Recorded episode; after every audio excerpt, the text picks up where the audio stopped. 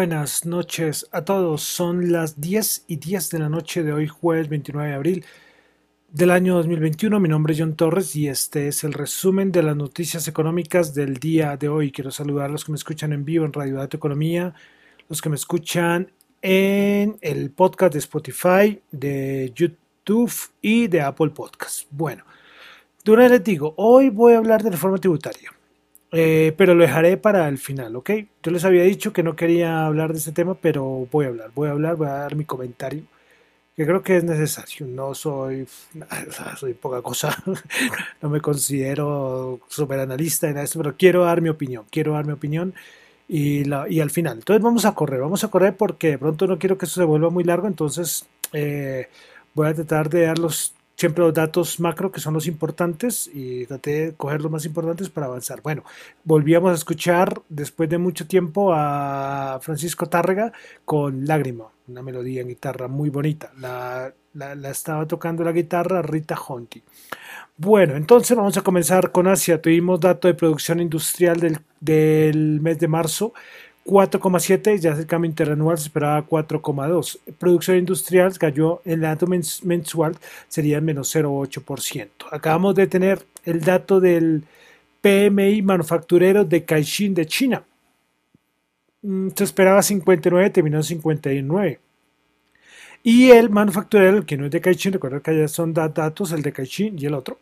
Eh, uno es privado, otro no. Y pues se esperaba 51.8, terminó en 51.1. También tuvimos el Jibun Bank PMI manufacturero en Japón 53.6, el anterior había sido 53.3. En Europa tuvimos eh, los precios del productor, el índice de precios del productor en Italia. Eh, va a seguir diciendo este dato, me parece muy importante por todo lo que está pasando eh, y es un dato que es indicativo de la inflación, pero también relacionándolo con el precio de las materias primas. Pues bueno, precio del producto del el índice de precios del productor en Italia mensual se esperaba, eh, perdón, se esperaba el anterior 0,5%, se resultó en 1%. El anual se esperaba, eh, se esperaba, no, Dios mío, el anterior 0,7 y terminó en 3%, una subida igual que el otro día en España, ¿recuerdan? Importante tener dato y tener claro este dato. Bueno, en España tuvimos dato de desempleo del primer trimestre se esperaba 16.5, terminó 15,98, un poquitico abajo de lo esperado. Tuvimos dato de inflación en España para el mes de abril. El mensual se esperaba 0,9, terminó en 1.2. Recordemos que el anterior había sido 1 y el anual ya se ubica en 2.2. Respecto a Alemania, tuvimos dato de inflación, se esperaba 0,5, terminó en 0,7%. Bueno, pasamos a Estados Unidos. Estados Unidos tuvimos el dato de eh, solicitudes de subsidio por desempleo, 553 mil para esta semana, se esperaba 540 mil y el continuo se esperaba 3 millones 590 mil, terminó en 3 millones 660 mil. Bueno, también tuvimos el dato del P, el Producto Interno Bruto de Estados Unidos, el cambio intersemestral, 6.4%, esperaba 6.7%, el anterior había sido 4.3%, Producto Interno Bruto en Estados Unidos.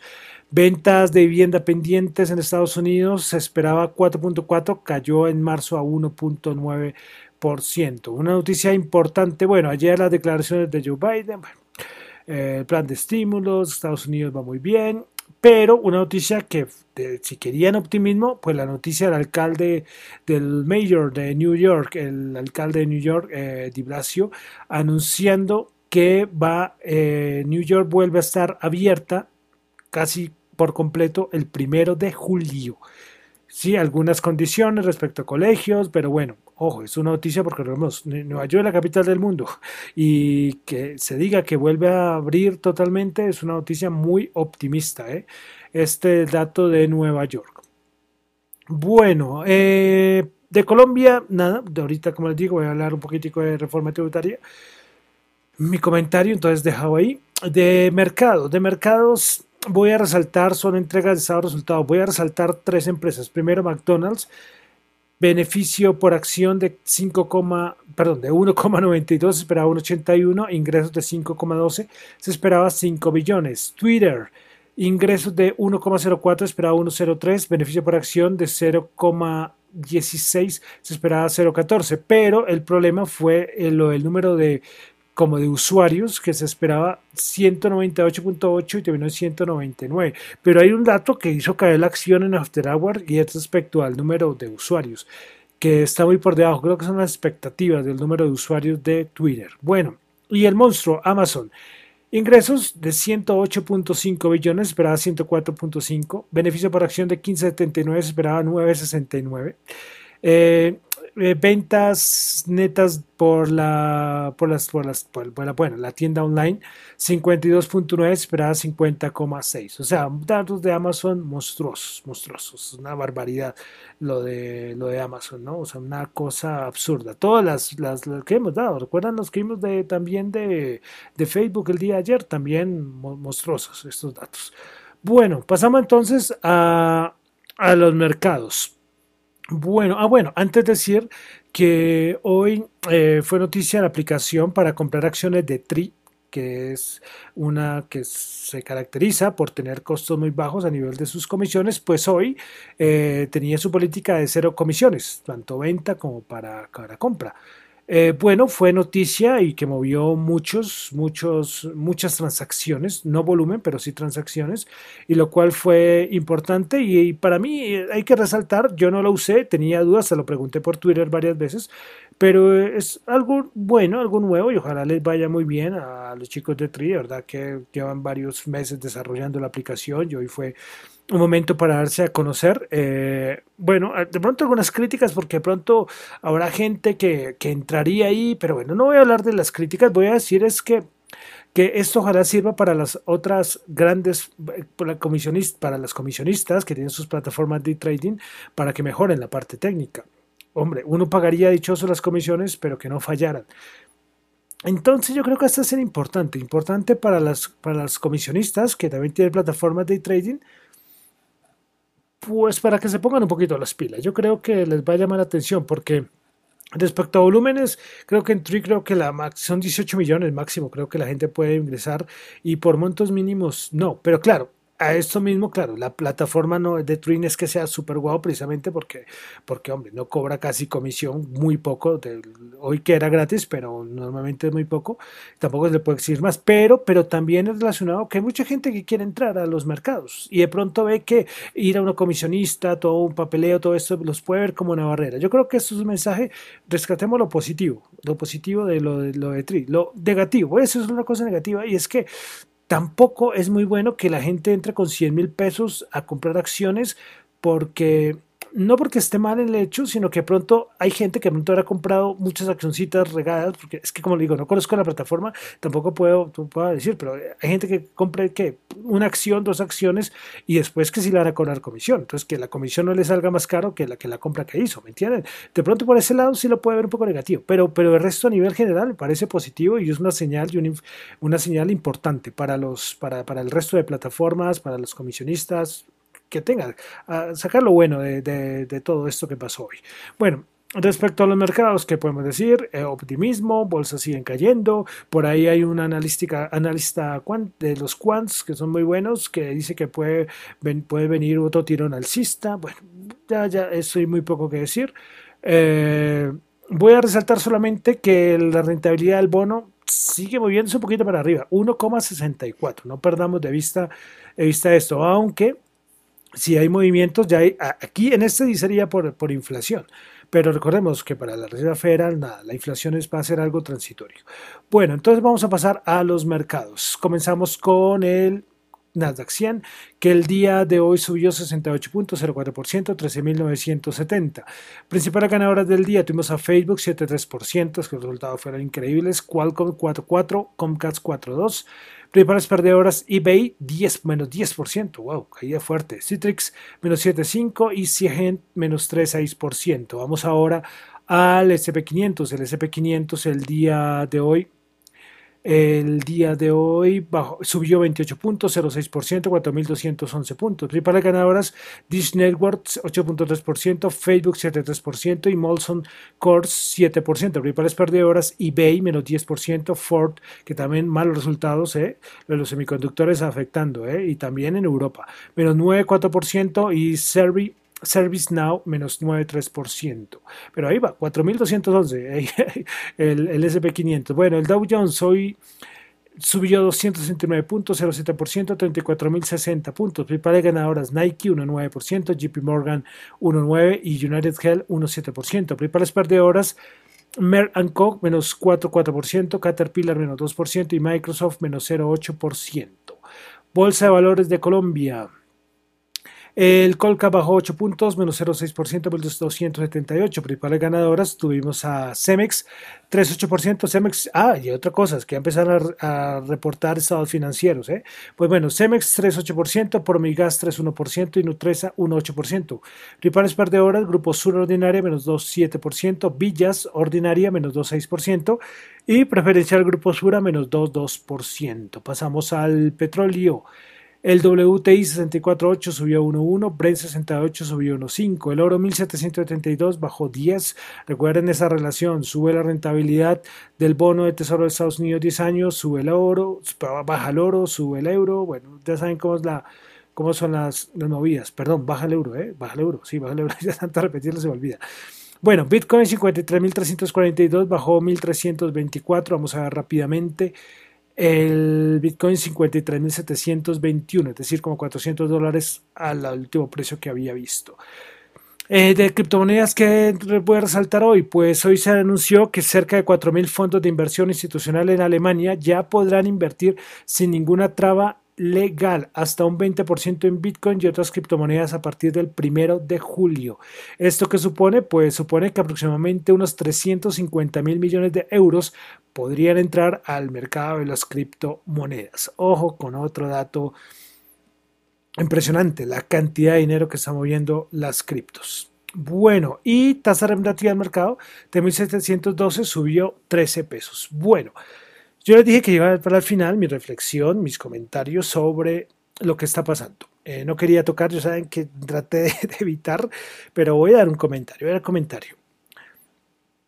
Eh, bueno, ya vimos lo que está pasando, pues las protestas, los saqueos eh, y casi todo esto, si no estoy mal, si no estoy mal, y creo que así fue, muchos están convocando esto por la reforma tributaria. Ya otros dijeron que no, que es que mucha gente no estaba saliendo por la reforma tributaria, sino por la corrupción, por las vacunas y empezaron a meter un montón de cosas. Pero voy a resaltar lo de la reforma tributaria, que fue como la primera excusa para, para salir a las, a las calles.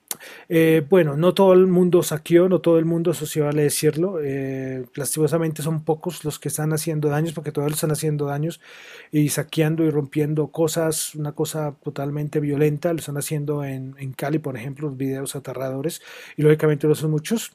Pero otros que, que, que que no, no, están haciendo vandalismo, pero sí salen a protestar por la reforma tributaria. Bueno, eh, ¿qué voy a decir? Eh, primero, eh, mucha gente dice que está en contra de la reforma tributaria, que esta reforma tributaria no tiene que, hacerse, que nunca se tiene que volver a presentar una reforma tributaria, bueno, un montón de cosas. Primero, no sé cuánta gente de todas estas personas eh, ha leído los 110 páginas de la reforma tributaria, ¿ok? Es un documento bastante largo, bastante largo y engorroso y, y aburrido en algunos puntos. Pero es primero, ¿ok? Segundos, ¿cuántos escuchando y leyendo redes sociales y viendo videos de gente eh, se dejan llevar solamente por el comentario de un político, de un influencer, de un youtuber opinando al respecto. ¿Ok? Sea, y hasta de un político, sea derecha o izquierda, ¿ok? Porque también, de todo lado, esto no voy a decir solamente de derecha o izquierda. Y yo, ante todo, no quiero coger y voy a decir, no, este está defendiendo el gobierno. No, yo no voy a defender el gobierno, sino voy a defender lo, lo, que, lo que está, lo que está escrito, lo que se trata de decir. Si cometo algún error, ya ustedes me lo harán, me lo harán saber como siempre. Bueno, eh, voy a decir primero que todo. Eh, la gente muy pobre, muy pobre, que está diciendo que va a ser la más desfavorecida, el 10% de la población más pobre en Colombia se vería más favorecida con esta reforma tributaria. Recuerda que la reforma tributaria es para aumentar ingresos eh, y reducir gastos, ¿no? Esa, es la idea, esa es la idea, principalmente esa es la idea. ¿Por qué? Porque hay que cubrir eh, ciertos gastos que, por la pandemia eh, se tuvieron que, que el gobierno tuvo que afrontar. Ok, este, recordemos, subsidios, por ejemplo, lo de las empresas, eh, que el, gobierno les está ayudando a subsidiar algunos sueldos, eh, lo del ingreso solidario. Y con el ingreso solidario quiero decir una cosa, y es que el cambio que se daría es que el ingreso solidario pasaría, según la propuesta de la reforma tributaria, a ser permanente. Y la ayuda pasaría a nivel de pesos, serían como cuatro veces más a lo que normalmente está recibiendo una familia pobre. Entonces, yo sé que mucha gente está diciendo que es que eh, debería abarcarse más porcentaje de la población y que hay una gente que dice que tendría que recibir cada familia un mínimo, un salario mínimo y yo no sé qué más locuras. Digo por qué locuras. Primero que todo, eh, sería una cosa, una millonada, un platal. Y segundo que todo, imagínense eh, todo el mundo recibiendo un salario mínimo por, ingreso por ingreso solidario. Eh, la gente, pues nada, pues no salgamos a trabajar nadie y recibamos el, ¿sí? el, ingreso, el ingreso este, la ayuda del gobierno y ya nos cruzamos de piernas y listo. Eso sería como lo ideal. Yo estoy crítico ante esto. Esto no tiene que ser eh, eh, por siempre, esto tiene que ser algo transitorio porque esto le haría un daño a la economía tremenda. Todo el mundo recibiendo plata, así, nada, ¿y dónde sale el dinero? ahí viene el punto, ahí viene el segundo punto. Entonces, mucha gente que son los más danificados diciendo que son los más perjudicados, no, no, no. Bueno, entonces venimos al siguiente punto, que quiénes entonces eh, cubrirían, de dónde saldría es el dinero. Entonces, claro, venimos al, pues, al cuento del IVA y al cuento del impuesto de la renta. Bueno, la gente diciendo que es que la clase media va a desaparecer por, por, todo el aumento de IVA y por lo del imporrenta. Bueno, lo, de lo, del IVA sí se van a corregir y creo que ya lo están haciendo, que van a quitar unos puntos absurdos eh, de, cosas del IVA, unas cosas, unos, unos, sobrecargas, unas cosas que de verdad yo tampoco estoy de acuerdo, porque yo una cosa que digo es que esto, que la reforma tributaria no es perfecta, tiene muchas cosas para corregir.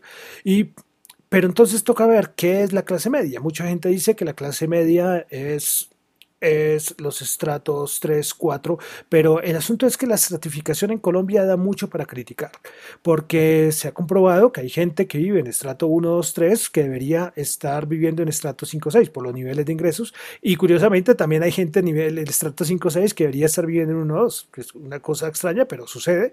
Y entonces lo de hablar de estratificación no se podría decir que es que el estrato 3 y el estrato 4 son los más afectados. Eh, bueno, no se podría decir así. decir que la clase media va a desaparecer y por todo esto, no. Que hay cosas absurdas, como por ejemplo el IVA a los estratos 4, 5, 6, que es una cosa absurda, especialmente para el estrato 4, porque siempre los que están en la frontera, sí, esos que están ahí son los más paganos. Entonces, en ese aspecto, pues sí, pero Hombre, la idea es que sería algo que, por ejemplo, aplicaría un IVA, pero que, ah, por ejemplo, a ciertos productos, pero que hay estratos que los más pobres, después eso se les va a devolver, porque también hay una devolución de IVA. Entonces, que la clase más pobre va a ser la danificada, no. Que la clase media va a desaparecer, tampoco, porque, porque todo se cuadraría, porque así son las cuentas. Hay cosas, como le digo, hay cosas absurdas, le repito, es que esto del el aumento del recibo de la luz, de los impuestos para recibos públicos en los 456 es una locura, ¿sí? Y para otros, y para otros viene. De esto, yo creo que el gobierno va a entrar, va a entrar en, va a entrar razón y va a quitar y va a eliminar un asunto del IVA porque que no tienen sentido. Pero como les digo, es que para muchos economistas, para muchos analistas, esto fue una, una, una, propuesta de reforma tributaria demasiado, demasiado eh, ambiciosa. Y, para, y una, una, una reforma tributaria tan ambiciosa toca mucho los bolsillos y, toca, y afecta mucho a nivel político, a nivel social y da para controversias. Pero claro, es que el gobierno lo que quiere es coger y decir que quiere ayudar a más gente. Y claro, si quiere ayudar a más gente, pues lo que se necesita es, es, es, más dinero. ¿Sí? Entonces es, algo lógico, ¿no? Entonces necesita más dinero, entonces toca ver dónde se corrige. Entonces, yo creo que el gobierno va a entrar en razón y van a, y van a corregir esos puntos locos que hay. ¿Ok? Respecto al impuesto de la renta, eh, en Colombia, si lo comparamos con otros países, muy poca gente, nadie eh, declara renta. Si lo comparamos con otros países de la, la OCDE, por ejemplo, muy pocas personas declaran renta en, en, Colombia. Ni siquiera estoy hablando de pagar, declarar renta. Hay cosas, por ejemplo, la informalidad afecta mucho. Eso sí es verdad, pero le están diciendo a la gente, declare renta, vamos a, a, gradualmente a cambiar esos montos por los cuales las personas van a tener que declarar renta y y, pero no necesariamente vas a tener que pagar renta. Y ya, si vas a tener que pagar renta, no van a ser millonadas, ¿ok? Pero entonces, claro, mucha gente está en contra de esto, pero son cosas que como que entre todos tenemos que ayudar para ayudar a los más necesitados, a esos más necesitados que la gente piensa que son los que van a aguantar hambre y no, no, no, o sea, es que es precisamente para ellos. La reforma, una reforma tributaria es para esto, ¿ok? Bueno, estoy tratando de, hacerlo lo más resumido. Listo, entonces la gente que lo que dice, hombre, que en eso también yo estoy de acuerdo, ah, yo, yo también estoy de acuerdo en eso, que claro, los gastos del gobierno, que disminuir los gastos del gobierno, pero no disminuirlo diciendo cosas tan locas que es que en esta reforma tributaria todo se va a ir para la guerra, no, esto es una cosa que lo de la, presupuesto de la guerra toca verlo muy bien, porque eso viene de años anteriores, ¿no? No es este gobierno, sino eso viene de años anteriores, y sí podría haber un cambio ahí, pero el problema es que constitucionalmente Colombia tiene unas cosas demasiado interesantes, es decir, no se puede cortar de, de, de, de tajo de una vez, listo, vamos a quitar la ayuda a, ciertas regiones del país a nivel de disminuir el gasto del gobierno. No, no se puede, lastimosamente no se puede así, porque tocaría volver a hacer la constitución, tocaría hacer una reforma constitucional. Entonces hay cosas constitucionalmente que son muy difíciles de, arreglar y de corregir. ¿Ok? Yo entiendo, yo también, que cuando los, hay mucha gente que dice que es que el gasto del gobierno es poco flexible a nivel de recortes. Sí, es difícil de entender y, tocaría, yo creo que de pronto el gobierno, no sé, sentándose más puede hacer aún más eh, algún recorte más. ¿Ok? Entonces, bueno, estos son los, como los puntos importantes. Otra cosa que yo escuché, es una locura, es que gente dice, listo, que es que ya ahorita en junio a todos va a tocar aplicarlo del IVA y que todos a declarar y a pagar renta ahorita, nada, no. Lo de la declaración de renta creo que sería ya a partir del 2023, ni siquiera 2022. ¿sí? Y lo del IVA también se demora, no son cosas que son inmediatas, ¿ok? Entonces, es importante. Pero entonces, ¿por qué es importante todo eso que estoy diciendo? Eh, no, estoy defendiendo al gobierno, solamente estoy dando mis, mis opiniones. Y es que no basta decir que es que toca acabar la, o sea, que no haya una reforma tributaria y ya, nos cruzamos de, de, de brazos y ya se soluciona todo. No. Es que hay una reforma tributaria es porque hay unos problemas fiscales. ¿ok? Hay unos problemas fiscales. Bueno, y no toque el tema de la regla fiscal, que es el asunto de las finanzas públicas del, del gobierno.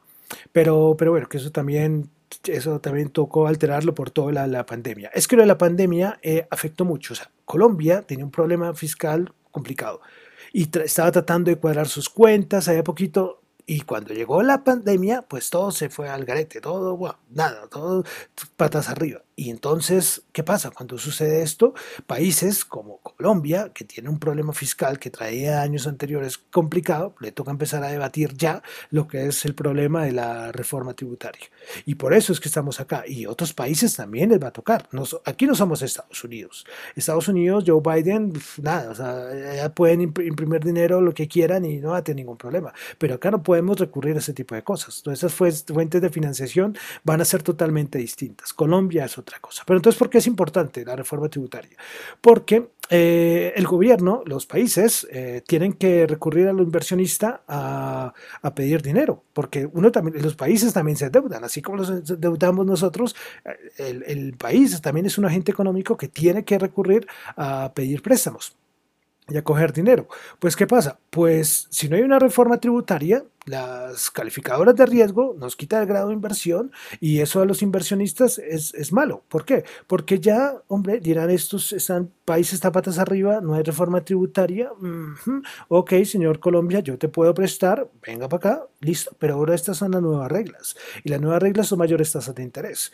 Y entonces, claro, el gobierno necesita y necesitaremos dinero, entonces, ¿qué va a pasar? No tendremos reforma tributaria, nos tendremos que endeudar a tasas más altas y después, cuando vengan las tasas, cuando son más tasas más altas, se nos va un montón de dinero pagando, pagando intereses. ¿Ok? Entonces, entonces, ¿ahí qué va a pasar? Pues tendremos que sacrificar algunos proyectos sociales. Eh, ¿Por qué? Porque, porque toca pagar los intereses.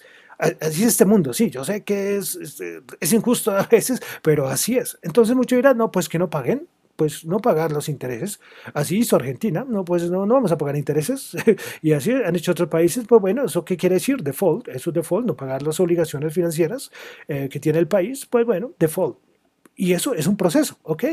Eh, es un proceso, no estoy, estoy diciendo que vamos a llegar allá, pero es un proceso. Entonces, la importancia de la reforma tributaria es esa. ¿Y qué otra, qué otra cosa pasa? El inversionista, el inversionista extranjero, dice, hombre, este, este, país no me genera ninguna seguridad, que no hay ninguna reforma tributaria, bueno, saco mi dinero.